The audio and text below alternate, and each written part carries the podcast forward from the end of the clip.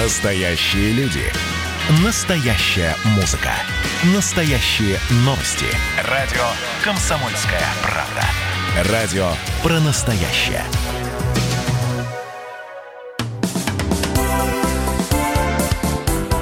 Друзья Сибры. Точки сближения. Здравствуйте, всех приветствую я, Елена Фонина. В отношениях между нашими странами, Россией и Белоруссией, могут возникать разные вопросы и в экономике, и в политике. Как равноправные друзья и партнеры, мы стараемся их решать. Но то, в чем мы никогда не расходились, это сохранение памяти о Великой Отечественной войне и Великой Победе. Сейчас, по прошествии более 70 лет, мы продолжаем защищать и ценить подвиг наших прадедов, дедов и отцов, которые они совершили.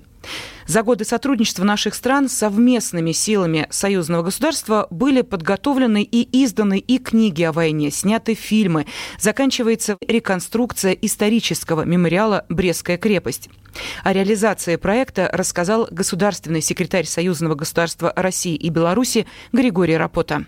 Мы финансируем развитие мемориального э, музейного комплекса в Брестской крепости. У нас есть такой проект. И там проводится огромная работа и исследовательская, и формирование музейного вот этого вот пространства.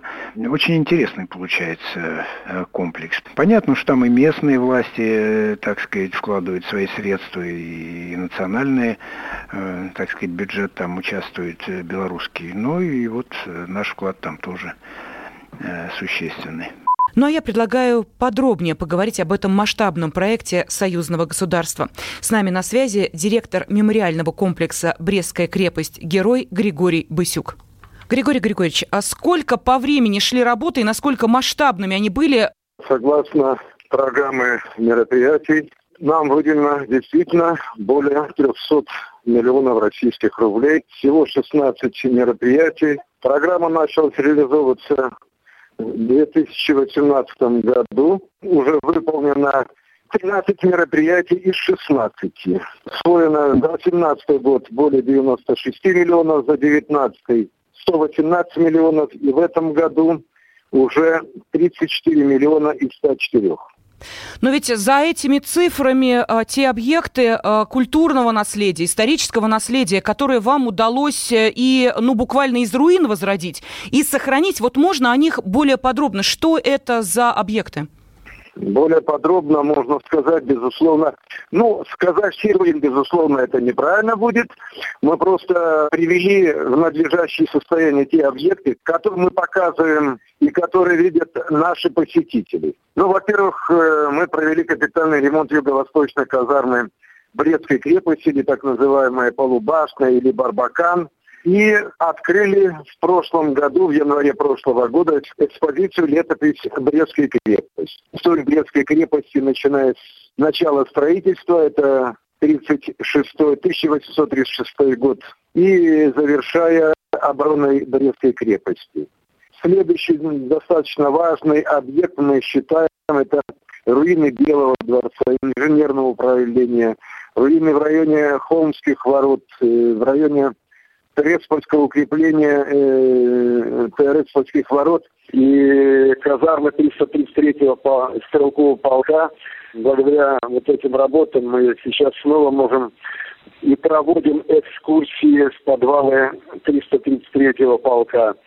Привели в надлежащее состояние кровли южной юго-западной казармы, потому что мы все понимаем, без хорошая крыша над головой, здание приходит в плачевное состояние. Поэтому благодаря вот этим немалым средствам, деньгам смогли реализовать то, что долгое время не осуществлялось. Отремонтировали мост возле музея обороны крепости.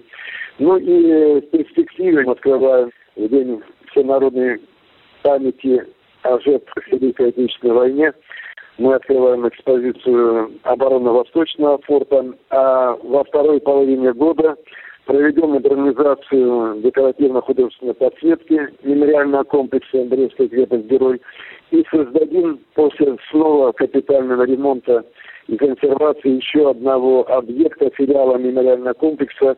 Буквально в четырех километрах от Брестской крепости находится наш пятый форт, уникальнейшее фортификационное сооружение, которое пользуется огромным вниманием со стороны наших гостей, со стороны посетителей. И это будет еще один очень важный знаковый объект по завершению уже всей программы мероприятий и программы Союзного государства. Какие мероприятия проходят в Брестской крепости в День памяти и скорби?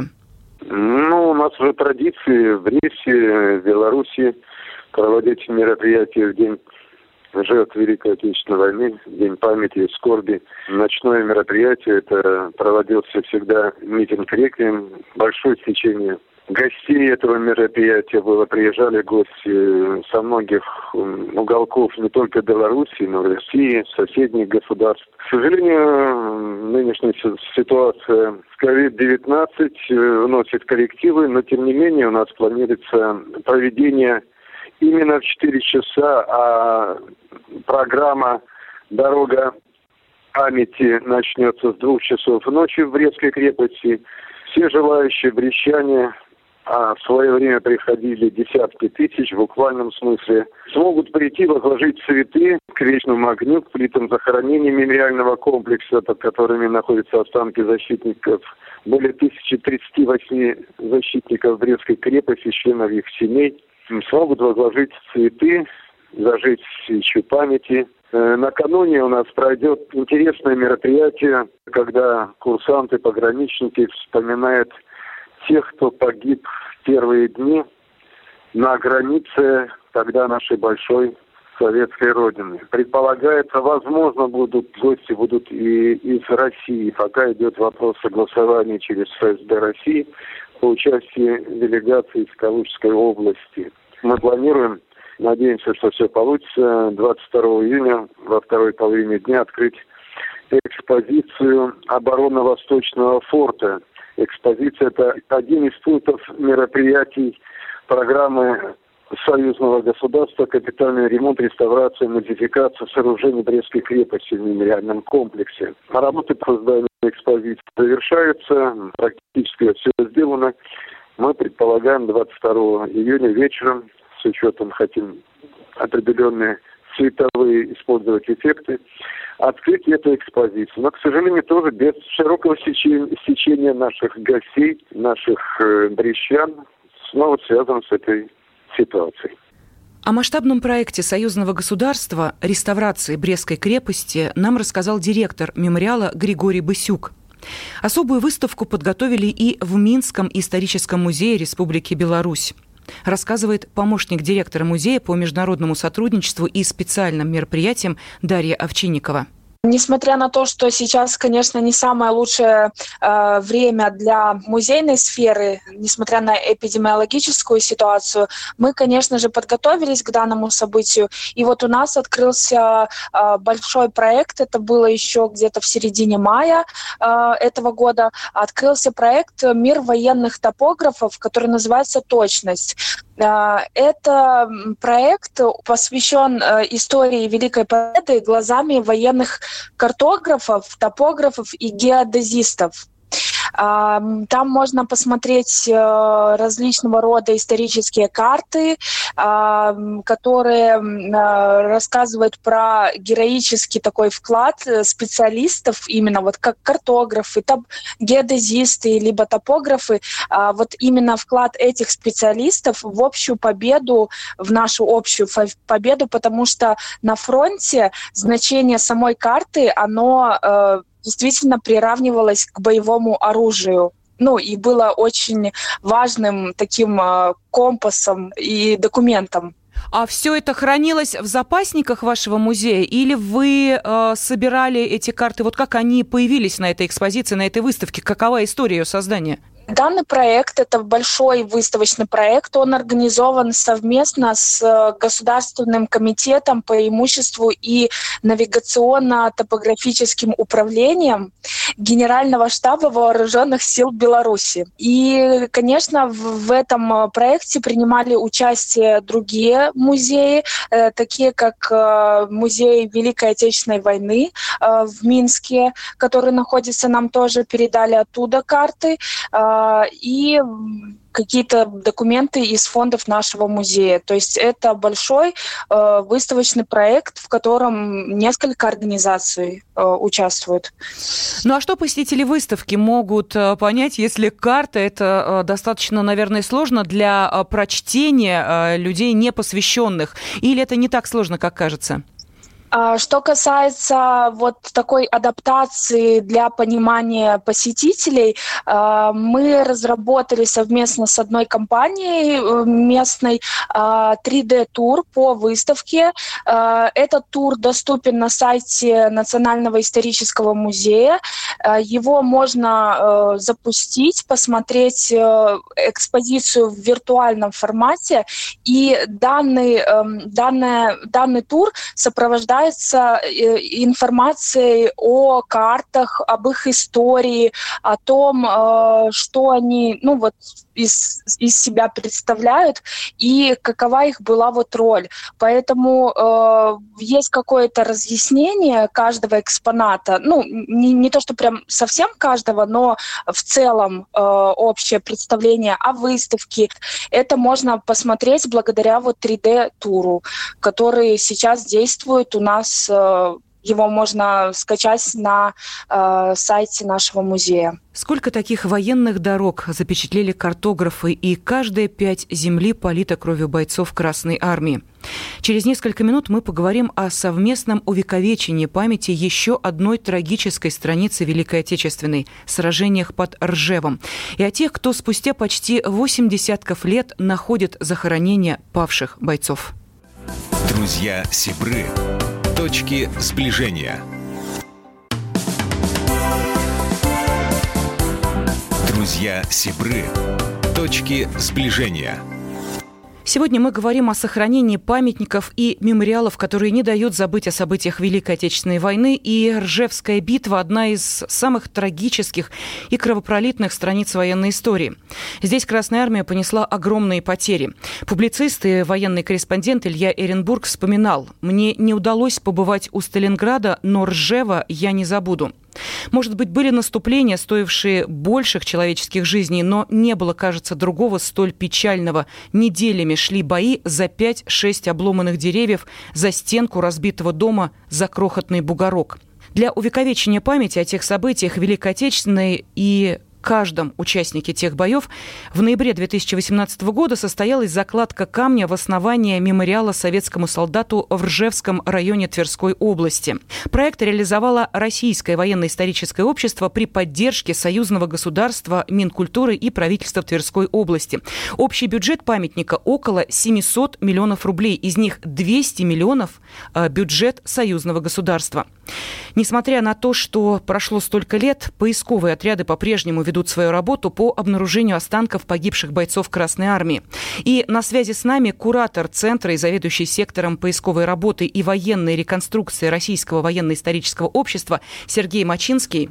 Вот, э, Сергей Александрович, говорят, что война не закончится до тех пор, пока не похоронен последний солдат. Но вот у меня сразу возникает вопрос, а разве это возможно, если мы говорим о таких боях, которые велись, ну, например, под Ржевом или Сталинградом? Ну, прекрасно мы понимаем, что это невозможно в принципе. Это красивые, хорошие слова, которые ну, придают, наверное, в чем-то смысл, но, безусловно, мы никогда не установим и не поднимем всех солдат, потому что война уносила людей, к сожалению, вообще бесследно. Они сгорали в танках, сгорали в самолетах дотла, и поэтому физически вернуть всех ну, мы, безусловно, не сможем. Ну, для меня, или если там перефразировать чуть-чуть этот слова, то, наверное, война закончится тогда, когда забудут о последнем солдате. Когда их перестанут ждать, о них помнить, вот тогда она закончится, наверное, совсем. Скажите, а вы даете людям надежду на то, что они э, могут э, узнать, где э, погиб их дед, прадед? Безусловно, ежегодно, помимо того, что каждый год все поисковое сообщество хоронит, отдает дань положения и памяти порядка, наверное, от 10 до 20 тысяч человек, и где-то порядка тысячи имен удается вернуть, восстановить, рассказать о судьбе этих людей, сообщить семьям, кого-то даже похоронить на родине. То есть, в принципе, это возможно, и еще какое-то время будет возможно, пока сохраняется земля, какие-то артефакты, которые привязаны к личности человека. Если говорить о мемориале под Ржевом, то для меня это памятник, ну, который вот в моем голове, в моей голове, в моем понимании завершает вообще вот такую крупную мемориальную историю, связанную с Великой Отечественной войной. Потому что у нас есть э, памятник воину-освободителю в Трафтопарке, да, памятник, памятник Родине Матери, как такому символу мужества и героизма. Но ведь э, война это не ордена, медали, салюты, парады, да, там не всегда это победы. Для тех людей, которые участвуют в войне, для солдата, это в первую очередь труд, да, такая тяжелая, кровавая, грязная работа, которую приходится выполнять изо дня в день, рискуя своей жизнью, эту жизнь отдавая иногда. И памятник под Оржевом – это признание именно потомками вот этой простой работы, такой простой, тяжелой, важной работы, потому что как таковой победы под Оржевом не было, да, там, uh-huh. ну, такой яркой победы, там. О таких боях говорили в сводках, сообщалось, идут бои местного значения. Хотя зачастую в этих боях гибло больше людей, чем на каких-то таких ярких и знаковых направлениях. Люди каждый день шли на смерть, да, своим трудом оттягивая там силы противника от Сталинграда, от Москвы, от других каких-то направлений, где потом были намечены там большие прорывы, победы. И вот э, признание именно вот этого подвига, наверное, это уже такая более осмысленная, глубокая вещь. Что остается в земле и в каких условиях это происходило, понимаете, для того, чтобы ну, вот, как бы осознать, что они совершили, ну, нам пока, или слава богу, нам не, не, не придется этого делать, потому что даже прожив поисковые экспедиции там до месяца, да, имея какие-то, в принципе, такие достаточно серьезные условия, палатки теплые, там, спальники, еду нормально. Но каждый день, выходя на поле боя, в принципе, вот лишившись каких-то, выйдя из зоны комфорта минимальной, ты понимаешь, что они еще в более сложных условиях воевали. Воевали, должны были выполнять обязанности солдата. И понимаешь, просто были великие люди, которые вот все положили на алтарь победы. Что от них остается? Ну, что остается? Остается, наверное, память в первую очередь. Земля хранит. А что именно хранит? Но ведь э, ткани стлевает, мы понимаем, да? Э, какие-то металлические предметы, э, но не у всех они, наверное, были. Вот что такое эм, вот те работы, которые вы проводите? Что удается найти, что удается обнаружить? Ну, основным предметом, по которому идентифицируется военнослужащий рабоче-крестьянской Красной Армии, это является солдатский медальон. Небольшая банитовая капсула, в которую укладывается записка с данными солдата.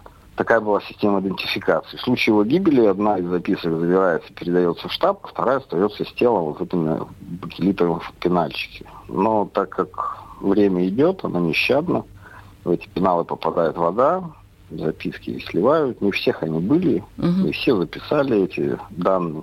Вторым таким общепризнанным и основным, наверное, моментом для определения это награды. Государственные награды Советского Союза все имели номера, и все привязы выдавались конкретному человеку. Приказы о награждении они все сохранились. Медаль с номером, она принадлежит конкретному человеку. Но так как первый период войны, 41-42 год, были не богаты на награды, да, поэтому они достаточно редкая находка. Летчики, погибшие в небе, пропавшие без вести, которые числятся как не вернувшиеся с боевого задания, они устанавливаются по номеру боевой машины. То есть э, каждый самолет имел заводской номер, имел мотор, двиг, номер двигателя, и все это указывалось в документах расписания. То есть кто на него летел, мы, в принципе, можем определить. Вот это такая общепризнанная идентификационная система, плюс еще есть именные вещи. Многие солдаты подписывали свои ложки, котелки, кружки, ставили фамилию, бывает целиком полностью себе все писали эти предметы достаточно хорошо сохраняются в земле.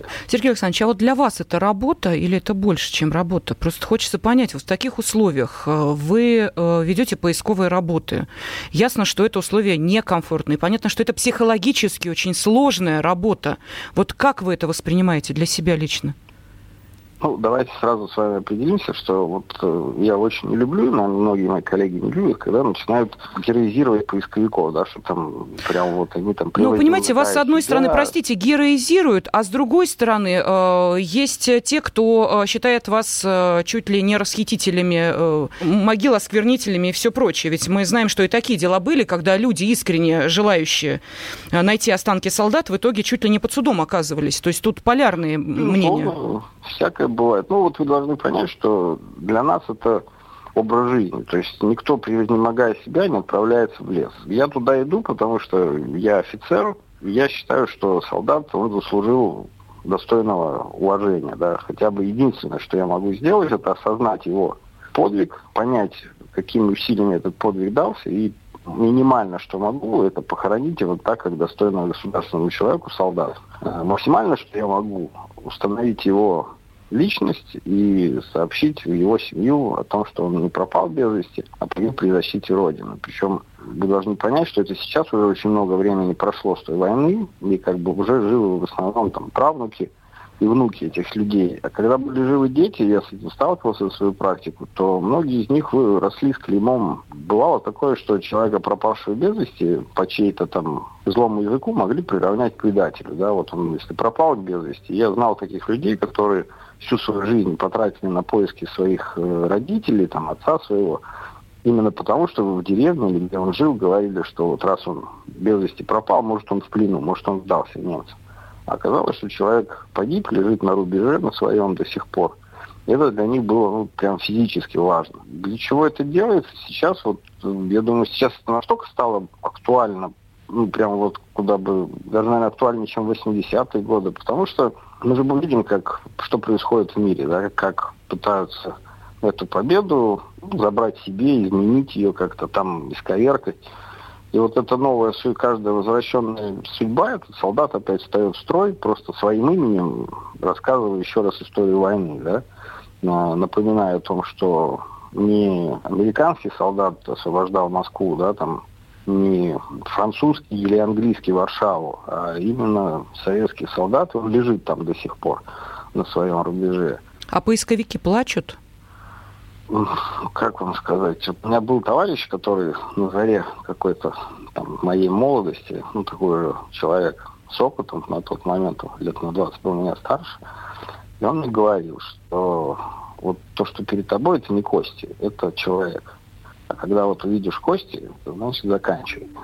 Вот, э, наверное, прямо так, чтобы на взрыв, это будет, наверное, где-то наиграно. Но чувствовать, э, ну вот я стараюсь не перестать, потому что понимаю, что если перестану, то станет просто чем-то уже другим. И всем, кто приходит, мы объясняем о том, что вот то, что, то, что лежит перед тобой, это человек. Он такой же, как и ты, ему было, наверное, столько же лет. А разница между нами то, что у него не было тогда айфона, не было каких-то других вещей, у него было четко, четкое понимание, за что он отдает свою жизнь. С нами на связи был куратор Центра и заведующий сектором поисковой работы и военной реконструкции Российского военно-исторического общества Сергей Мачинский. Народ, не знающий или забывающий свое прошлое, не имеет будущего. Вот если руководствоваться этой мудростью за будущее наших стран, России и Беларуси, пока, говорю я с определенной осторожностью, можно не волноваться. С вами была я, Елена Фонина. Спасибо. Программа произведена по заказу телерадиовещательной организации Союзного государства. Друзья Сибры. Точки сближения.